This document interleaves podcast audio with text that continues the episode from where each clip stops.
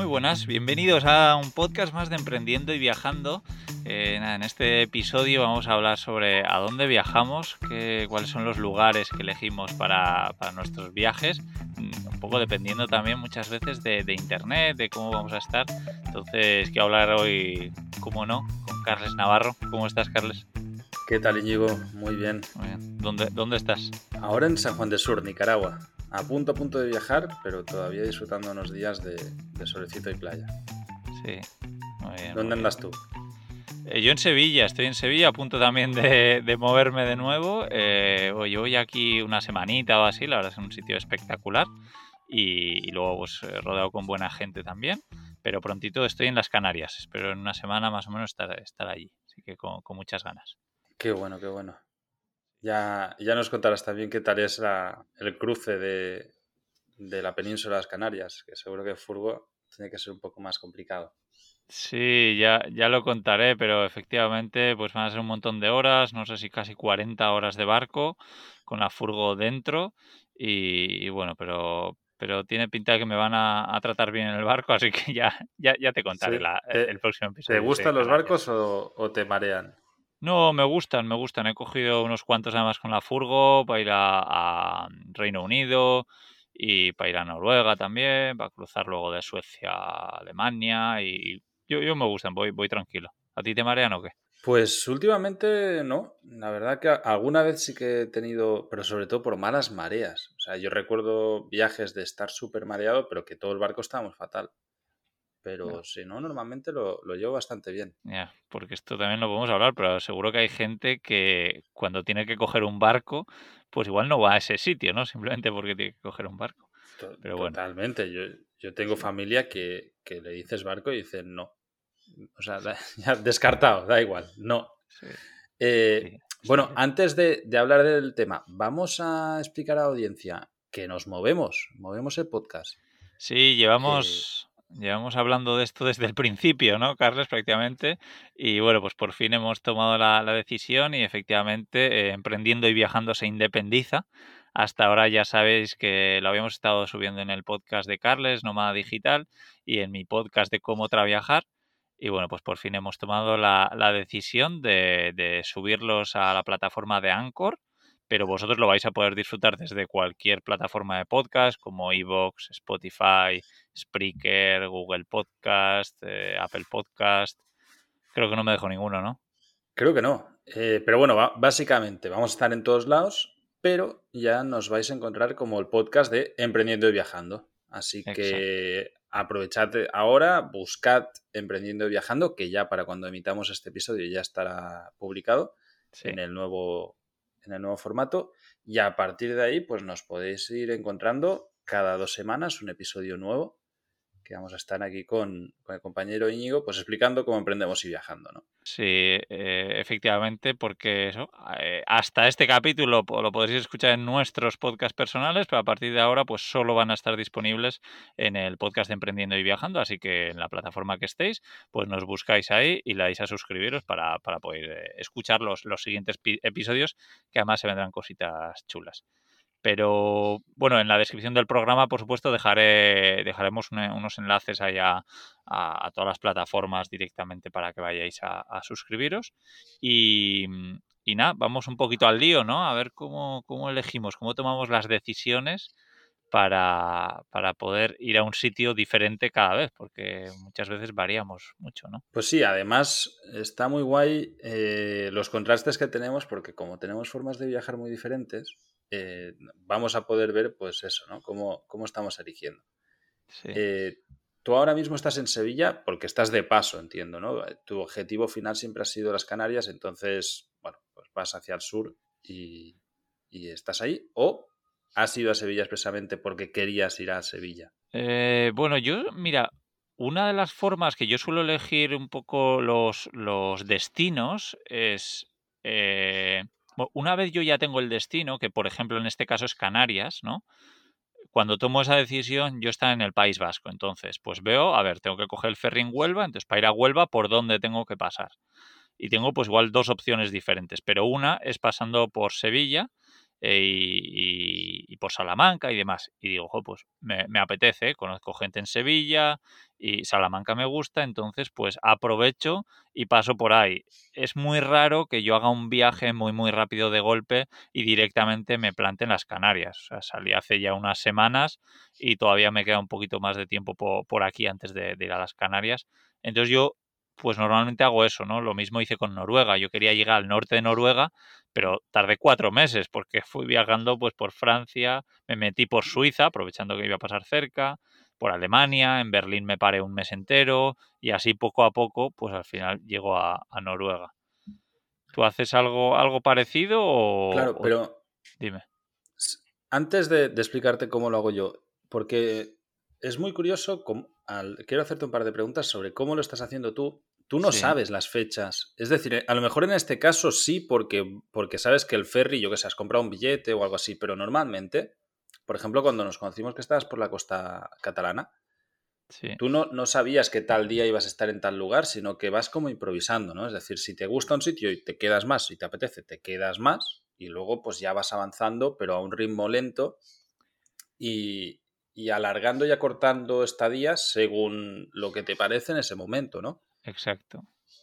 Ahora, El, billete de ferry de, que va hacia las Canarias, ¿lo tuviste que comprar con antelación y ya sabes que el día X vas a estar en el puerto y ese día sí o sí?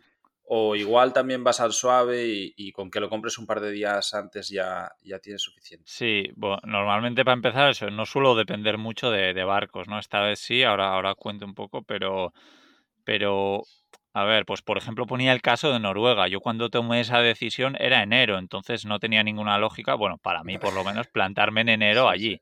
Entonces yo sabía que iba a tardar mucho, sabía que todavía iba a tardar en salir incluso, y entonces digo, oye, pues me puedo tomar mis meses para llegar hasta ahí. Y así es un poco siempre, que yo quiero llegar a Canarias, en este caso, en más o menos invierno, y, bueno, pues al final a veces me alargo y a veces me, voy más rápido. Mi plan era ir un poquito antes, pero al final pues he conseguido, o parece que voy a conseguir, eh, colaborar con una empresa de, barcos eh, que cruzan a las Canarias. Entonces, pues, pues me han dicho que la fecha en la que yo podría viajar, que sería en un barco nuevo que van a sacar y tal, pues sería eh, un poquito más adelante de lo que yo pensaba. Entonces digo, oye, pues me espero un par de semanas más y, y viajo con ellos, pero todavía no tengo, no tengo reserva. Claro, yo, yo en eso me doy cuenta que es muy diferente a cuando viajo en avión, porque sí que, claro, compro billete de ida y casi siempre compro también el de vuelta. Como los billetes los, los encontramos a través de Club Nómada, que nos salen muy baratos, siempre compro la ida y la vuelta. Entonces, yo qué sé, imagínate que en octubre yo ya decido la fecha de vuelta de un viaje largo a la otra punta del mundo eh, de abril. Entonces, yo ya sé que ese día voy a estar en, de regreso a, Barcelona o, que voy a volar de, un sitio a otro. Ahora también con el tema del COVID, evidentemente mi, panorama ha cambiado un montón, bueno, el de todos. Y, el tuyo seguro también viajando, pero con el tema aviones ahora se ha complicado la cosa una barbaridad y, y cuesta mucho saber nada futuro porque te van cambiando las, las normativas constantemente. Sí. Sí, sí, eh, claro. Dime. nosotros en lo que. Pues es que me daba cuenta que viajando en la furgo también he hecho, como tú, cuando en verano estuve con furgoneta, iba así, pues al, lento, estuvimos por Francia. Sencillamente, pues estás donde te apetece y si te apetece unos días más en un sitio, pues te vas quedando, ¿no? Es. Como lo llevas todo encima, es muy cómodo y si no tienes ningún compromiso de estar en ningún lado, pues te permite sencillamente ir alargándolo lo que quieras. Mientras que la manera que tengo yo ahora, que va también depende de pisados, seguros, es un poco más complicado a la hora de mover fechas, ¿sabes? O sea, es como más cerrada. Al final, sobre todo ahora con el tema del COVID, nosotros, por ejemplo, eh, estamos en Nicaragua Llegamos aquí en diciembre, bueno, Costa Rica, en enero en Nicaragua, y sabemos que a mi pareja le dan únicamente 90 días de visado, que aunque los podemos prorrogar, el seguro que tenemos, que, es un seguro que cubre el COVID tal y cual, solamente nos cubre 90 días y no podemos alargarlo porque si no, no nos permitirían entrar a Costa Rica para poder volver a Barcelona. Es, bueno, tienes muchas más limitaciones, ¿no? Sí, sí, no, totalmente. La verdad es que es, un poco lo, bueno de la furgoneta, ¿no? Y según lo estabas contando tú, pues me estaban viniendo recuerdos a mí de cuando viajé pues, por el sudeste asiático, de mochilero, que efectivamente estábamos continuamente, que si vuelos, que si visados, eh, que si billetes de, de, barco, de avión, de no sé. Y, claro, tienes de, lo guay que está. Claro, hombre, el, al final tienes que ser mucho más previsor viajando y sobre todo ahora, ¿eh? con el tema de COVID, nosotros nos ha vuelto locos. O sea, una situación que nos hemos encontrado ahora, por ejemplo, es que eh, tenemos el billete de ida y vuelta desde Costa Rica a San José. Nos permitieron cruzar de Costa Rica a Nicaragua, pero no nos permiten regresar. Entonces, claro, no, no se puede. O sea, no es, no es que a nosotros no nos permitan, es que la ley costarricense no permite el ingreso terrestre a su territorio nacional. Sí que permite la salida, pero no el ingreso. Entonces, eh, no había manera. Y aquí hay un montón de extranjeros que están en el mismo, en el mismo problema. Y solo lo permiten vía aérea, pero como Nicaragua tiene restringidos los vuelos, se complica un montón la cosa, ¿no? Y al final hemos visto personas que, que han gastado fortunas. O sea, en plan, mil dólares para ir de Nicaragua a San José, que normalmente valía 60 pavos, o, en bus son 25 dólares, ¿no? Buah. Claro, y al final incluso nos planteamos decir, oye, pues perdemos el billete de vuelta y nos quedamos. Yo soy residente de Nicaragua, puedo quedarme el tiempo que quiera. ¿no? Pero, pero bueno, al final lo, lo, hemos conseguido buscando mucho los billetes, encontramos uno por ciento y poco dólares y dije, ya está, o sea, no va a haber una segunda oportunidad como esta, hay que aprovecharla y ya tenemos la fecha.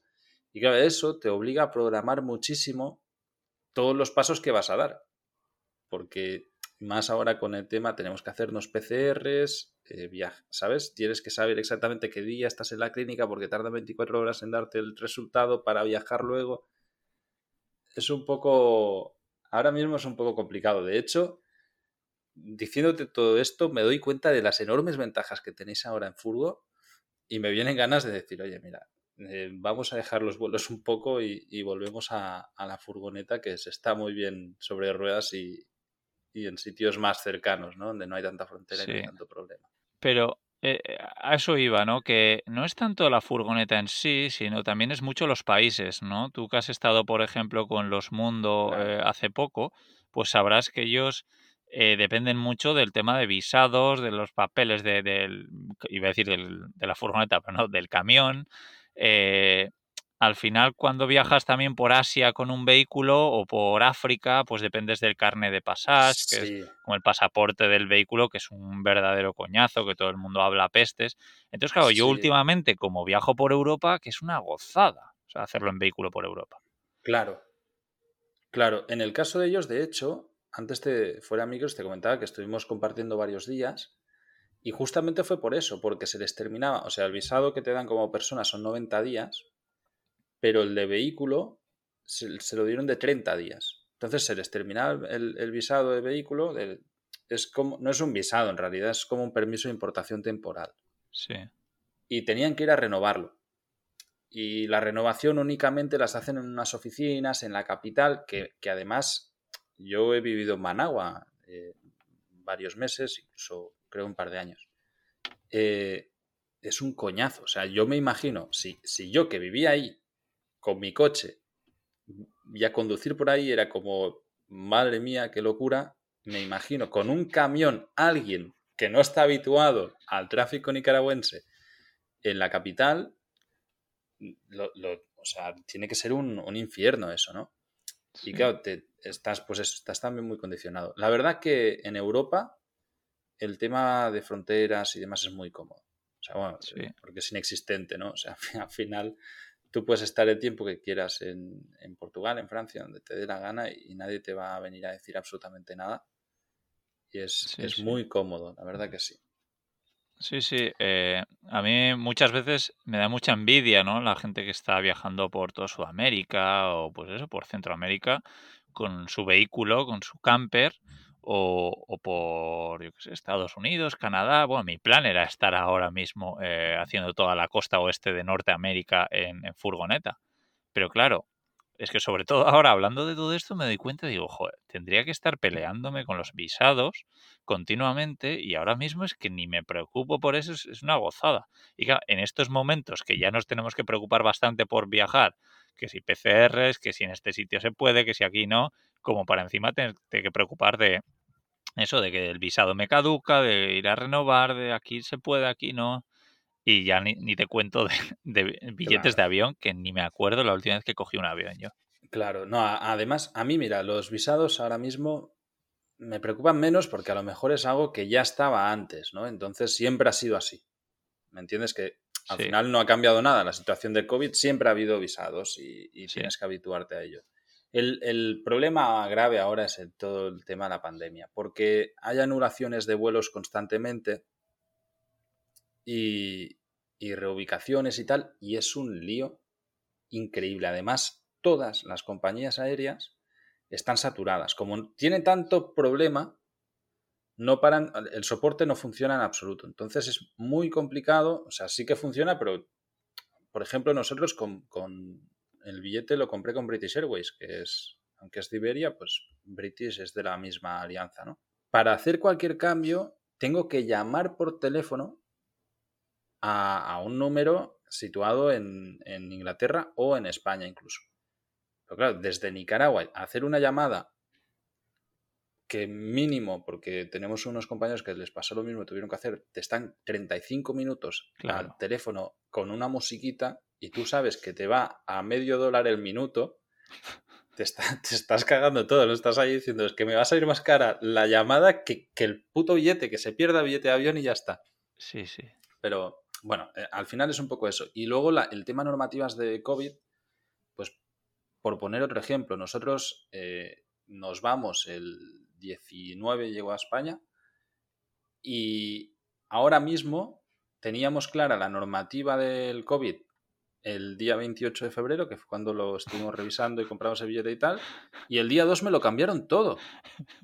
Claro, y es una liada porque habíamos comprado los billetes conforme, o sea, la secuencia de billetes conforme a la normativa que decía que eh, solamente requerían PCRs, ¿no? A, a los países que tuviesen un alto nivel de, bueno, donde hay mucho COVID, pues PCR.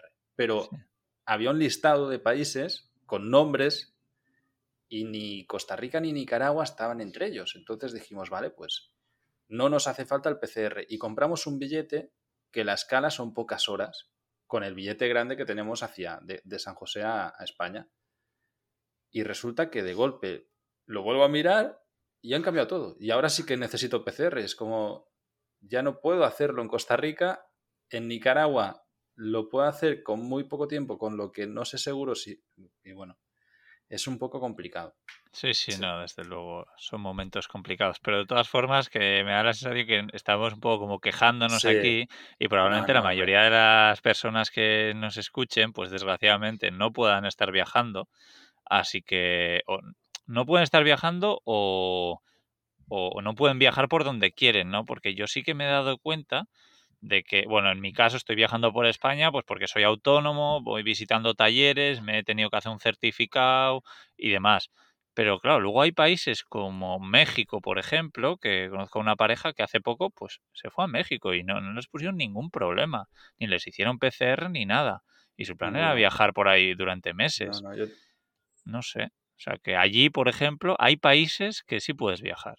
Sí, sí, sí, tanto. En, México hay restricciones entre estados. O sea, hay estados que ahora se cierran, que se abren, tal, ¿no? Pero, pero por lo que es el país, por la entrada, no. Yo tengo varios amigos en, México y en Cancún están de coña. De hecho, era nuestro plan B. O sea, si no regresamos a Barcelona, la idea era, era ir a México. Pero bueno, igualmente, vamos un poco al tema.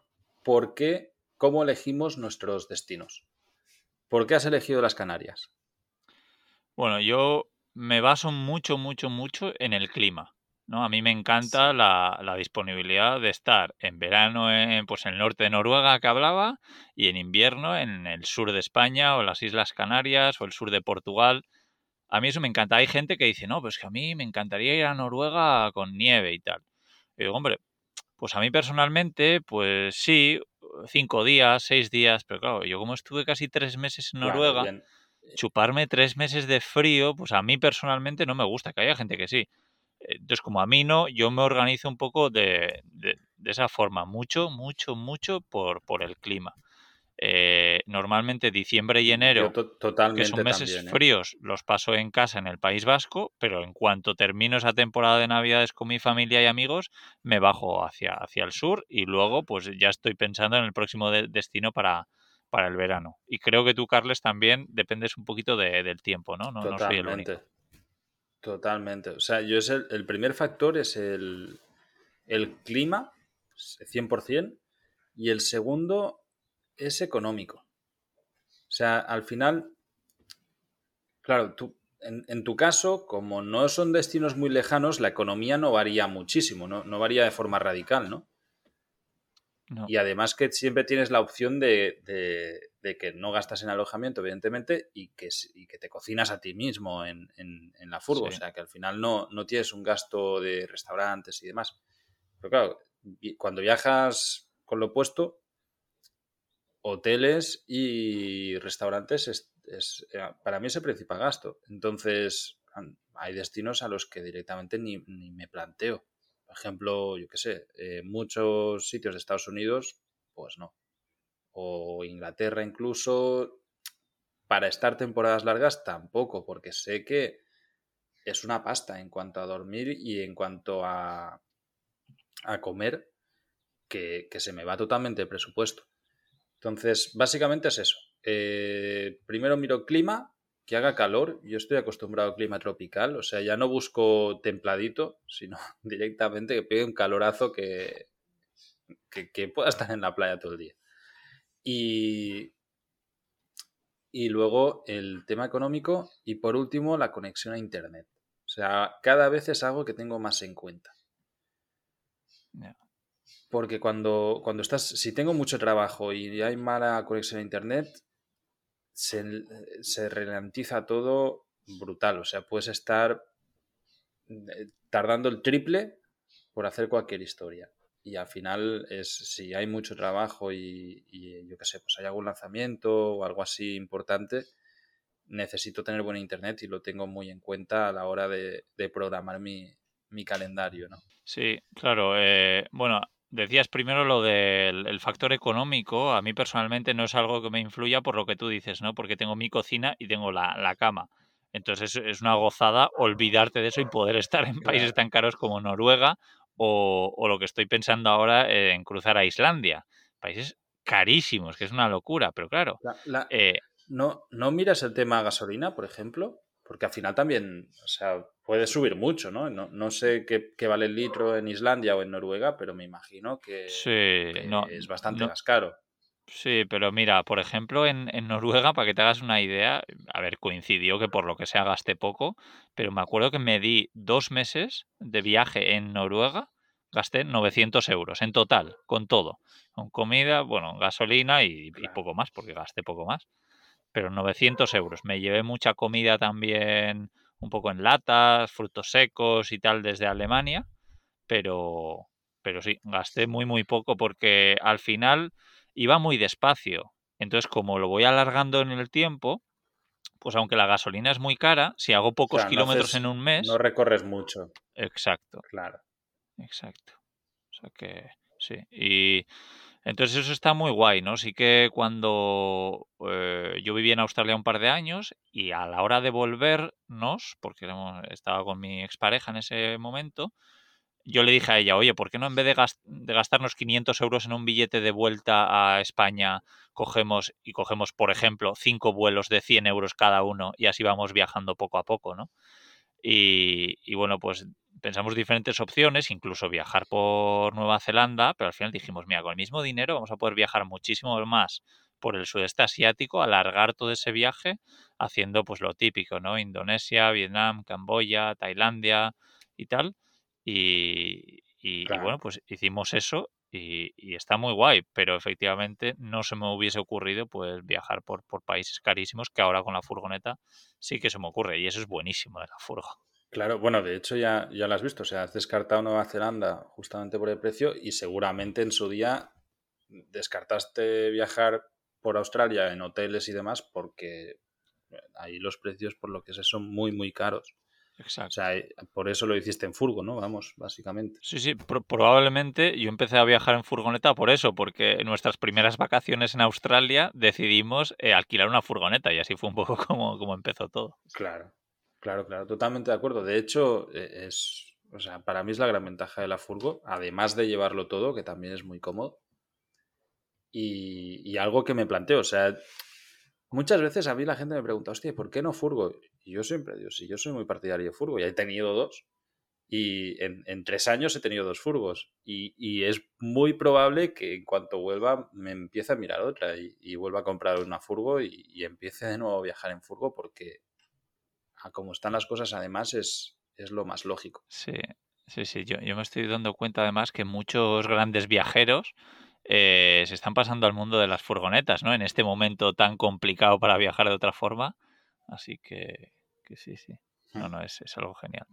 Y luego hablabas de, Internet. Eh, a mí es algo que le tengo un poco de respeto eh, ir a algunos países por el tema de Internet, porque efectivamente lo que tú decías es un coñazo trabajar con un Internet muy, muy lento, ¿no? Yo lo que sí hago muchas veces que no tengo internet o internet me va muy lento es no hacer cosas que, por ejemplo, hoy donde estoy, que tengo muy buena cobertura, pero me he puesto a subir una serie de vídeos muy pesados, he visto que iban a tardar un montón y he dicho, nada, me olvido, le doy que no, y cuando esté en Sevilla Capital, pues ya le daré a subir, que sé que en media hora se van a subir todos. Y, y, así un poco con todo, incluso aunque no tenga cobertura, pues yo me puedo poner a escribir, me puedo poner a grabar podcast, hacer cosas sin cobertura. Y al trabajar para mí mismo, pues eso me da un poco esa, esa libertad de, tal, pero, pero no siempre es posible, entonces sí entiendo que, que, buscar lugares donde haya buen internet es, importante. Total, totalmente. Además, yo mira, ahora eh, estamos trabajando muchísimo, entonces necesito buen internet y por eso estoy con sitios muy reducidos, porque Nicaragua es bastante limitado. Pero si no, hay, destinos como por ejemplo la isla de Ometepe, que es un sitio natural que me encanta, o incluso las Corn Island que, están en el Caribe, que directamente no me he podido plantear ir, o bueno, o, me, o lo he descartado en cuanto lo he planteado, por, porque la conexión es tan mala, ya me lo conozco, que sé que me va a ocasionar problemas serios, ¿no? Porque al final sé que ahora tengo este pico de trabajo importante donde necesito buena conexión. Si lo programas con tiempo, pues ahí puedes más o menos, mm, bueno, moldarte un poco a las, a las circunstancias. Lo que decías, ¿no? Pues si, si, tienes una época en la que no vas a necesitar eh, buena conexión y que puedes estar tranquilamente con grabando tus cosas, con datos, con lo justo, sin hacer ninguna entrevista por Skype o, o bueno, o por cualquier programa que utilicemos y demás, vale. Pero como tengas que hacerlo y no puedas, no sé si a ti te ha pasado una vez, pero es que a lo mejor pierdes una mañana intentándolo, ¿sabes? Y al final dices, hostia, es que lo que puede ser una entrevista que dura media hora, me he pasado cinco horas para conseguir buen internet y además del, del, estrés y el agobio que tienes, de, hostia, a ver si funciona, si no funciona, si... Es un poco un rollo. Por ejemplo, el, hace un par de años que estaba en Marruecos, en Marrakech además, que, es ciudad grande, eh, Internet era, pero un desastre tan grande que, ya descarté trabajar en absoluto. Fue menos mal que fui por poco tiempo y, que ya lo había preveído que a lo mejor me, me, pasaba, ¿no? Pero quería subir unos archivos y más y totalmente imposible. Entonces, bueno, es, algo a tener en cuenta. Al final, sencillamente lo, tienes que saber. Yo, por ejemplo, no sé si tú tienes África también en la mira. A mí me encantaría hacer un viaje largo a África. Supongo que a todos los viajeros nos, nos emociona, ¿no? Cuando pensamos en, en la África profunda. Pero me pasa lo mismo. Es decir, es que para mí un viaje de seis meses en África significará estar seis meses sin internet. No, ahora mismo no puedo. O sea, aunque nos encante este tipo de vida que tenemos, tenemos dependencia de, la conexión, ¿no? Sí, sí, efectivamente. Creo que a pocas cosas tenemos dependencia, pero a Internet desde luego que, lo es. que. Es, es una faena, ¿no? Porque, no sé algo a, tener en cuenta. Por eso a veces envidio también a la gente que hace trabajos temporales, ¿no? Que igual trabaja durante cuatro meses en una granja, 50 eh, horas a la semana, pero luego durante ocho meses al año se olvida y está viajando sin, sin pensar en, todas estas historias. Sí, mira, yo más que a los temporales, muchas veces, como me muevo mucho en el mundo de la fotografía, veo a fotógrafos de viaje, los grandes fotógrafos, ¿no? Los típicos que, son a sueldo de National Geographic o que hacen reportajes bestias. Y, ahí sí que digo, joder, qué guay, ¿no? Porque ya no saben que, bueno, están haciendo eso y eso es lo único que importa en ese momento y estás viajando y ya está. Sí que es cierto que con la fotografía esto un poco es así, o sea, al final generas un ingreso pasivo y si estás sin internet un tiempo no, no pasaría nada. A mí lo que me condiciona es más bien todo lo que sería el tema de emprendimiento digital. ¿no? El, pues grabar podcast, eh, cursos, dar soporte, la academia, todo eso. Ahí sí que evidentemente tienes que estar a pie de cañón y me lo puedo montar para marchar unos días, pero no más. No, no puedo estar... Sí, sobre todo también cuando al final tienes un pequeño equipo. Sí que no decía eso, ¿no? Pues que si tienes un pequeño equipo que igual pues te tiene que consultar cosas como es normal, pues pues claro, que tienes que tomar decisiones, pues no tener internet es una faena. Y, bueno, eh, ya hemos hablado un poco del tema de, de qué, factores ¿no? nos llevan a elegir un destino u otro, como puede ser pues la, economía, eh, internet, el clima. Y oye, por cierto, voy a aprovechar para decir que en el episodio número 8 ya hablamos de tener internet mientras emprendemos y viajamos, así que echarle un vistazo si estáis interesados. Pero bueno, ¿hay algo más, Carles, que tengas en cuenta a la hora de elegir destino? De hecho, mucha gente me ha contactado. No, quería decir, Íñigo, que mucha gente me ha, preguntado por el tema de la SIM card. ¿Te acuerdas que en el episodio número 8 explicamos eh, que se puede tener una SIM internacional en Europa y luego utilizarla y demás. Entonces, bueno, eh, ahí dábamos explicación. Si acaso, si ya miraremos a ver cómo, cómo podemos explicar cómo vamos conectándonos por el mundo también cuando, cuando nos vayamos moviendo. Sí, sí, sí. Y bueno, eso, ¿hay, ¿hay algo más que tú sueles tener en cuenta a la hora de elegir destino, Carles? El visado, que es lo último que, que hablábamos, ¿no? Es decir, por eso ya es algo que, que he estado siempre y realmente sí que, pues sobre todo en el sudeste asiático, hay países que hay visados de 15, de 15 días, por ejemplo, como Vietnam, ¿no? Y, bueno, o, por ejemplo, mira, el otro día entrevisté a, a, una persona que vive en China y a mí China es un país que también me encantaría, pero justamente el visado me tira para atrás. O sea, sabes que es complicadísimo, que es súper restringido, solamente puedes estar en un momento en concreto. Entonces, bueno, eh, el, tema de los visados creo que, también es una limitación importante. Sí.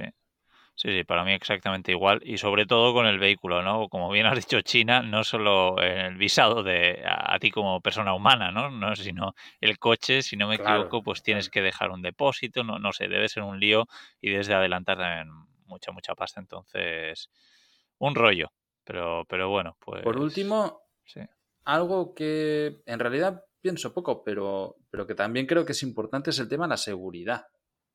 No sé si tú lo valoras mucho. Yo en realidad me siento seguro casi casi en todos los lados y voy con precaución en todos lados también. Sí, a mí personalmente pocos sitios les tengo así respeto, ¿no? Incluso México, por ejemplo, que mucha gente pues habla cosas así. Eh, por ejemplo, no me acuerdo, pues hablando con mi padre, creo, con mi hermana, hace no mucho hablando de México, me decían, pero ¿qué? ¿Tú vas a ir a México? Y yo, hombre, claro que sí, tengo muchísimas ganas. Y, y hablando un poco de la seguridad. Personalmente, por pocos países tengo miedo, pero has tocado el tema de, África, pues África sí que es el que más respeto me da. No sé si miedo es la palabra, pero tengo, tengo bastante respeto, sí, por, ir a África con mi vehículo también. no sé, a ti no. Sí, sí, África hay, hay sitios en los que sí que pienso que puede ser problemático. También, a ver, en Centroamérica eh, hay, hay sitios que tienes que ir con cuatro ojos, ¿eh? o sea, que te lo planteas y dices, bueno, pues que ¿para qué voy a ir allí si voy a estar siempre pendiente de, del tema de seguridad? O sea, yo creo que el, mi caso, que a lo mejor he vivido aquí muchos años, el, baremo de seguridad es descartar muchos sitios en los que me voy a sentir inseguro constantemente, pero puedo ser mucho más tolerante, entiendo, a, temas de seguridad que, otras personas que, tienen más miedos o más prejuicios en, en este sentido. ¿no? Básicamente, todo lo que es Europa y sudeste asiático y, todo el norte de, África y demás, yo lo siento muy seguro y, ahí sí que entran los otros baremos, ¿no? Pues temas climáticos y económicos. Para mí es lo, más importante a la hora de, decidir un destino. Sí, no sé, yo ya te digo, un poco lo que, lo que he dicho hasta ahora. Y seguridad, sí, pues, pues África, respeto, pero yo creo que cuando llegas a un sitio, por ejemplo en Centroamérica, ¿no? Llegar a un país nuevo y juntarte con alguien local y decirle, oye, ¿qué tengo que ver aquí? ¿A dónde no tengo que ir? Eh, y un poco que te dé cuatro consejos, para mí creo que es, clave, ¿no? Sí, pero por ejemplo, mira, yo conozco bien eh, ejemplos de Honduras y El Salvador. Hay sitios donde realmente es que no puedes hacer casi nada. O sea, estás muy limitado por temas de seguridad, ¿eh? O sea, sí que, evidentemente, inconscientemente lo puedes hacer todo, pero al final tú le preguntas a un local en San Salvador o en partes de Honduras, ¿no? Oye, ¿qué, voy a ver? ¿Qué, ¿Qué hay que ver por aquí? Y te dicen, bueno, no sé qué estás haciendo aquí, pero mejor me iría a otro lado, ¿sabes? Entonces, te quedas un poco descolocado y dices, bueno, pero ya estoy y quiero conocer el lugar y te, avisan, ¿no? Pues por ahí no te metas, por ahí tampoco, y al final te mete miedo en el cuerpo. También, muchas veces, luego no pasa nada, pero pues, pues eso, hay, que, hay que tenerlo en cuenta. Bueno, interesante, sí. Oye, pues nada, pues por mi parte nada más, Carles. Creo que ha sido una, charla interesante. Y bueno, invitar a la gente que nos ponga en los comentarios, eh, pues eso, a ver a ellos qué les influye o qué les influiría, ¿no? De, de, qué se, os sentís que no viajaríais a tal sitio por un motivo en qué os fijáis para, buscar el destino de vuestras vacaciones o para vivir eh, ahí una temporada. Y, y nada, invitar a todo el mundo también pues que que comparta estos episodios con cualquier persona que le pueda ser útil, que esto es bueno para todos. Y nada, que nos encontraréis en cualquier plataforma de, podcasting, eso, buscando Emprendiendo y Viajando. Perfecto. Pues sobre todo si podéis compartir ahora que hacemos el cambio, la verdad que nos ayudará seguro porque evidentemente pues va a ser un, un podcast nuevo. Sí. Nos escuchamos en el próximo episodio. Venga, un abrazo. Chao. Igualmente, chao.